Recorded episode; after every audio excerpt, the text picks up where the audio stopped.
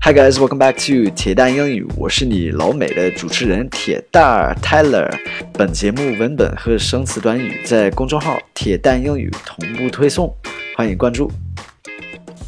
Hey guys, what's up? Today I have a really cool phrase for you. I think maybe you have not heard this phrase.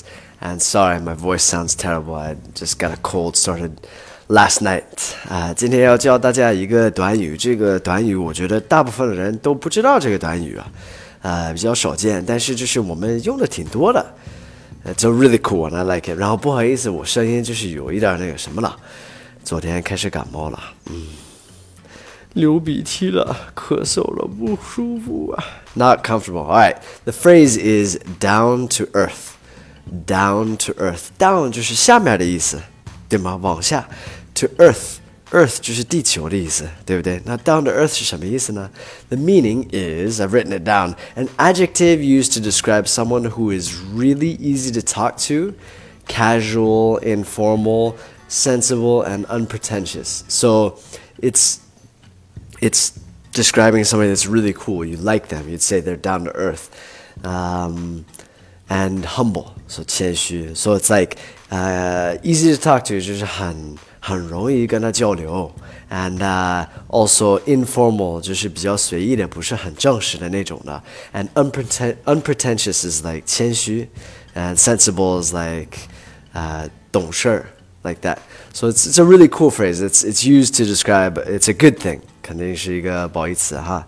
Um, all right, and I've written down a couple examples. The first example is and I want I'll read it one time through, and then you can I'll read it again. You guys can repeat after me. 我先读一遍，然后第二遍就读完了之后会留一段时间的，可以重复一下，练练口语。All right, here we go. First time. I met Brad Pitt at a party last weekend. I couldn't believe how down to earth he was.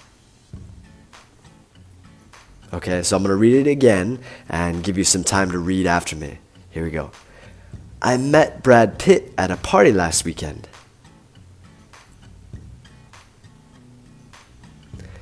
I couldn't believe how down to earth he was.